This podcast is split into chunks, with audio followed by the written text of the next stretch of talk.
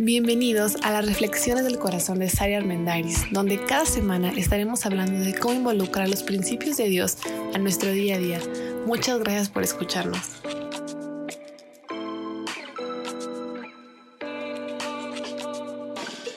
Hola, soy Saray Armendaris. Me da mucho gusto estar juntos para platicar de nuestra serie Relaciones y Vida. El día de hoy vamos a hablar acerca de las relaciones importantes en nuestra vida y el tema es, ¿qué quieres? ¿Cuál es tu objetivo? ¿A dónde quieres llegar? La verdad es que en todo tipo de relaciones importantes, con tu familia, con tus hijos, con tu pareja, con tu socio, con amigos, hay puntos en el que hay que llevar conversaciones no fáciles, conversaciones importantes, confrontaciones o hasta conflictos, como hemos estado estudiando en las últimas semanas, pero luego de repente nos enfocamos mucho en que queremos que la otra persona cambie cierta actitud, deje de hacer algo o empiece a hacer algo nuevo. Pero se nos olvida el objetivo principal y por eso le quise llamar a esta reflexión, ¿qué quieres? ¿Qué quieres a futuro en esa relación? A veces creemos que nuestra relación, por ejemplo, de pareja, se solucionaría y mejoraría si el otro empezara a ser más ordenado y pusiera la ropa sucia en el cesto. Y con eso, mágicamente, nuestra vida en pareja mejoraría. Pero la verdad es que no es así. Necesitamos tener un objetivo mucho más allá de la conducta que está molestándonos, por así decirlo, en este momento.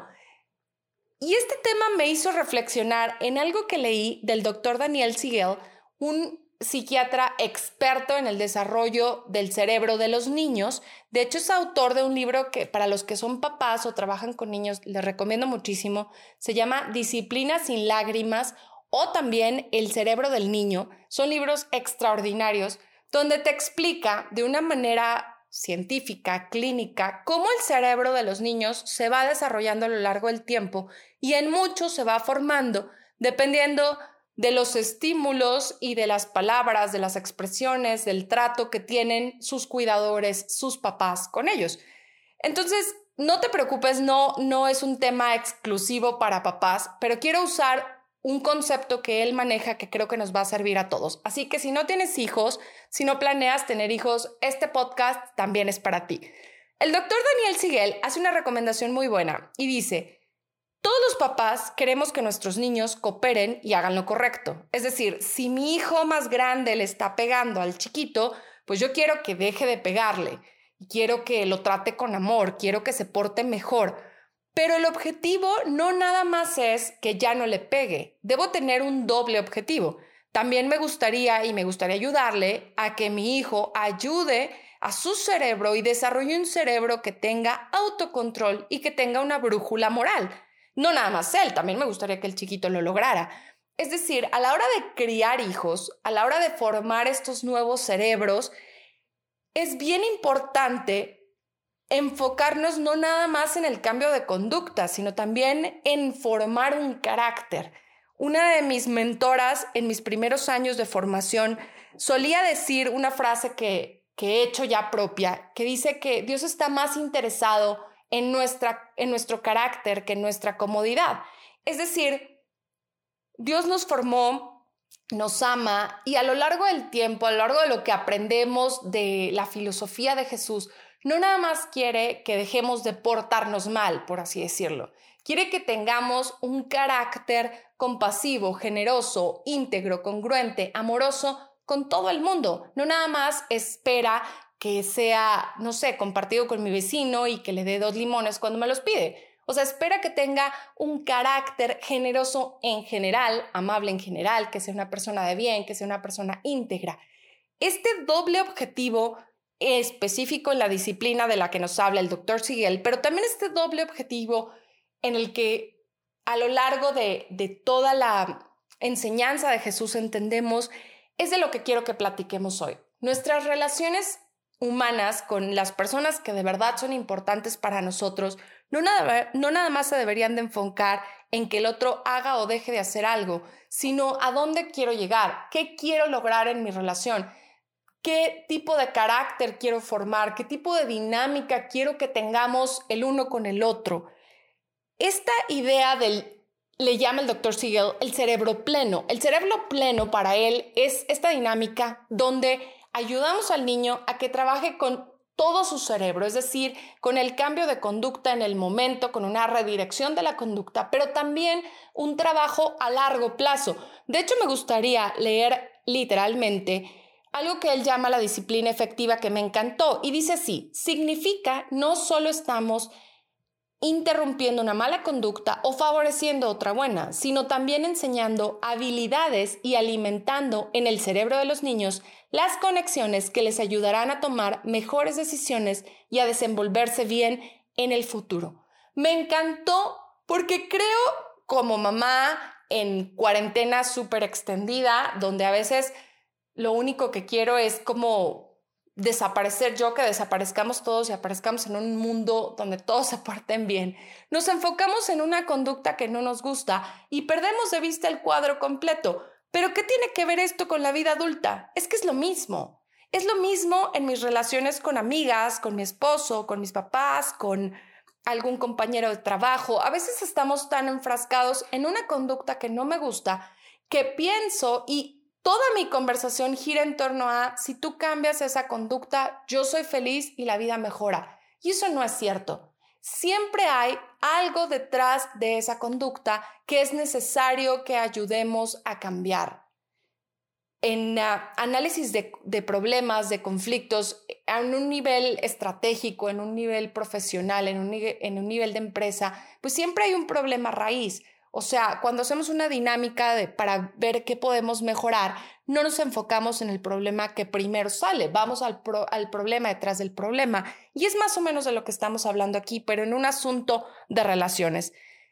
Me encanta porque todos los consejos básicos que aprendemos de Dios tienen que ver con el corazón mucho más que con las acciones de bote pronto. De hecho, hay varias citas que me llaman la atención, por ejemplo, en los Salmos, que es una lectura súper práctica, Salmos y Proverbios. Salmos 26, 2 dice, Dios, escudriñame, o sea, escarba el corazón, pruébame, examíname mis pensamientos y mi corazón. Y eso es lo que me gustaría que hiciéramos en en medio de alguna relación que sentamos que está como en conflicto, atorada o que no mejora, o simplemente si tú te sientes como en ese momento de crisis existencial donde parece que todas tus relaciones alrededor no están fluyendo, que hicieras este análisis de decir, Dios, ¿qué hay en mi corazón? Que solamente quiero cambiar una conducta, pero no estoy yendo en realidad a lo que hay detrás. Un poco más adelante, en el Salmo 33, dice que Dios es el que moldea el corazón, porque el principal interesado en que tengamos este, esta disciplina efectiva de la que habla el doctor Siegel es, es Dios. El cerebro pleno, del que hablábamos hace un momento, tiene que ver con centrarnos en acciones inmediatas, pero también en lecciones a largo plazo. Para tener relaciones saludables, relaciones sanas, no nada más se trata de corregir acciones concretas ahorita, en este momento. Se trata de evaluar los motivos, las razones y el corazón para poder tener lecciones a largo plazo donde cambie nuestro carácter. Si el carácter no cambia, de nada funciona que una conducta cambie. O sea, de nada funciona que entonces tu pareja ya empiece a poner la ropa sucia en el cesto correcto si lo va a hacer de mala cara, nefasto y si al final la dinámica entre ustedes no mejora.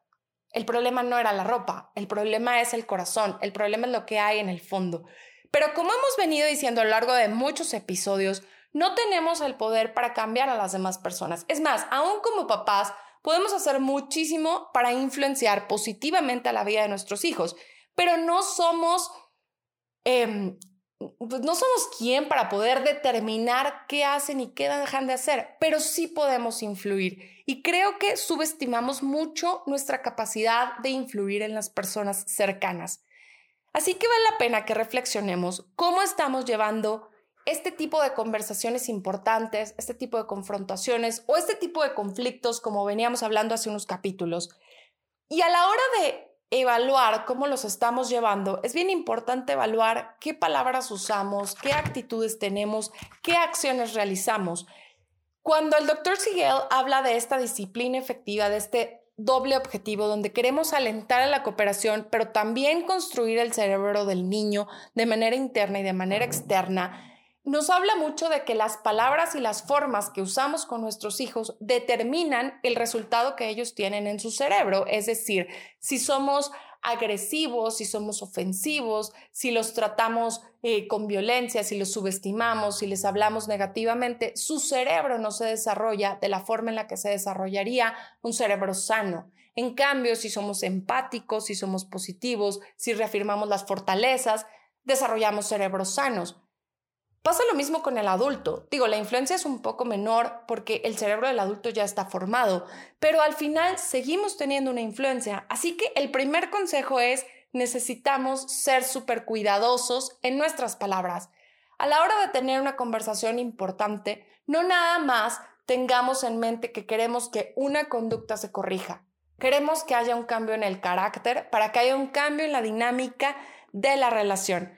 Cuidar nuestras palabras puede determinar el rumbo que toma nuestra relación. Las palabras hirientes, vengativas, no construyen cerebros plenos. Perdón. Las palabras que son ah, con un afán de lastimar, de aplastar, de menguar, no hacen que la relación se vaya a volver más sana. O sea, entre más yo ofenda, el otro no dice, híjole, para que me dejen de ofender, voy a cambiar mi carácter y me voy a volver la mejor persona posible. Al contrario, las palabras hirientes lo único que van a sembrar es resentimiento y el resentimiento se va a convertir en amargura y en venganza, nada más. Y me encantó reflexionar que hay muchísimas citas, por ejemplo en proverbios, los proverbios que vienen en la Biblia, los proverbios hebreos, son como principios básicos desde hace miles de años que funcionan o funcionan, donde nos dice que en la lengua tenemos el poder de la vida o de la muerte, que a través de lo que decimos podemos construir, podemos destruir y es que las palabras que decimos deberían de contribuir a levantar, a construir y a edificar la relación con otras personas. Es más, muchísimos más años más adelante que los proverbios, el apóstol San Pablo en una de sus cartas a los Efesios decía que tus palabras construyan y edifiquen a los demás. O sea, que tus palabras sean una bendición. Yo me pongo a pensar cómo en medio de una conversación difícil, de un conflicto, de una pelea, mis palabras pueden determinar si edifico o si destruyo.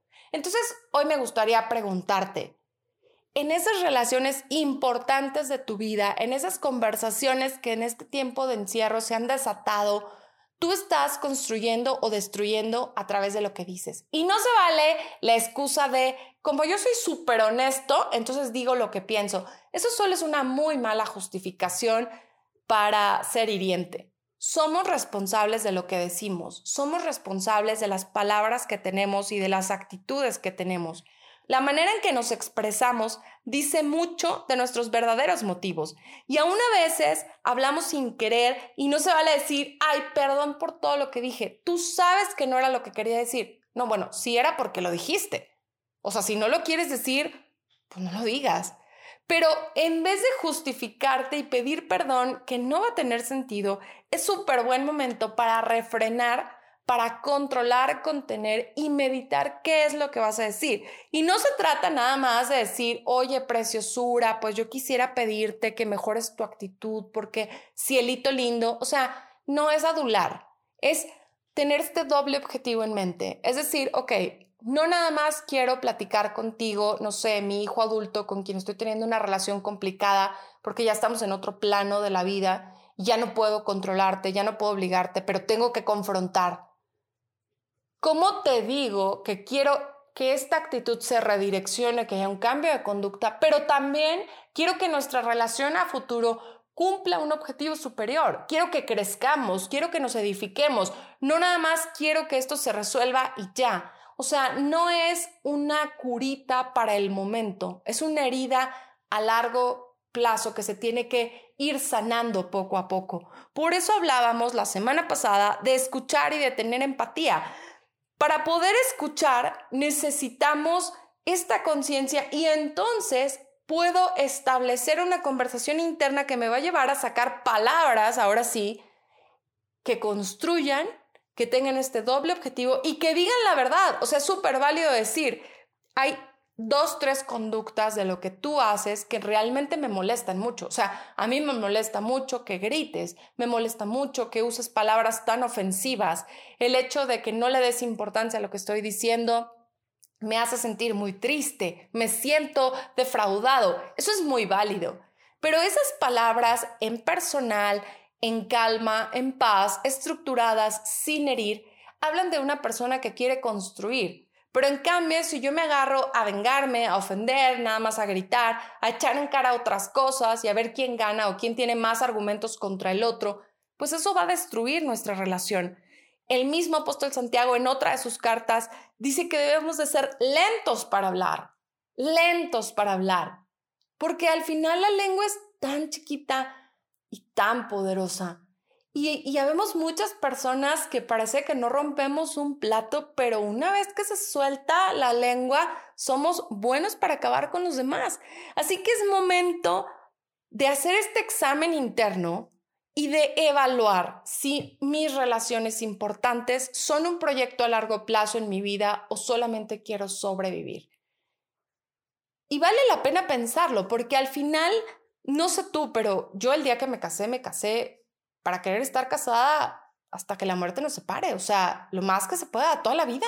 Cuando tuve hijos, no dije, bueno, quiero tener hijos hasta que tengan 15 y a los 15 que ya no los voy a aguantar, pues vivimos en la misma casa, pero con corazones separados. Nadie quiere eso. Las circunstancias a veces nos llevan a esas realidades, pero si quieres tener una vida a largo plazo sana, una vida que valga la pena y que se disfrute, es bien importante que el día de hoy te plantees tus objetivos, tus motivos y si a la hora de hablar, de conversar, estás teniendo este doble propósito. El propósito no nada más de corregir una conducta, pero de fomentar y ayudar a formar tu carácter y el carácter de la otra persona. Leí del doctor John Townsend, extraordinario, les voy a recomendar un libro de él que se llama Más allá de los límites acerca de la confianza y dice, los matrimonios que ven a su pareja desde la luz más positiva, desde una luz más positiva que el otro, tienen matrimonios más satisfactorios. Es decir, las personas, el matrimonio que ve al otro y dice, sí se equivocó, pero son más los puntos buenos que los malos, ojo, sin tapar eh, cuestiones de violencia o, o realmente conductas destructivas, pero en una relación relativamente sana, donde una de las partes dice, si es cierto, aquí te equivocaste, pero tienes muchos más puntos buenos, ese matrimonio tiene más probabilidades de tener una vida más satisfactoria que aquellos que están enfocados en todo lo que hacen mal. Y esto pasa para papás, para hijos, para trabajadores, para empleados, para jefes, para cualquier tipo de relación. Se trata de hacer un plan a futuro y no nada más ver quién gana esta conversación, quién es más exitoso en este momento el punto más importante que, que, hoy quiero transmitirles es este. Alentemos la cooperación y construyamos relaciones con este objetivo doble, con un enfoque afectuoso, efectivo. A nuestros hijos tenemos muchísima influencia que hacer en ellos a través de este concepto del cerebro plano.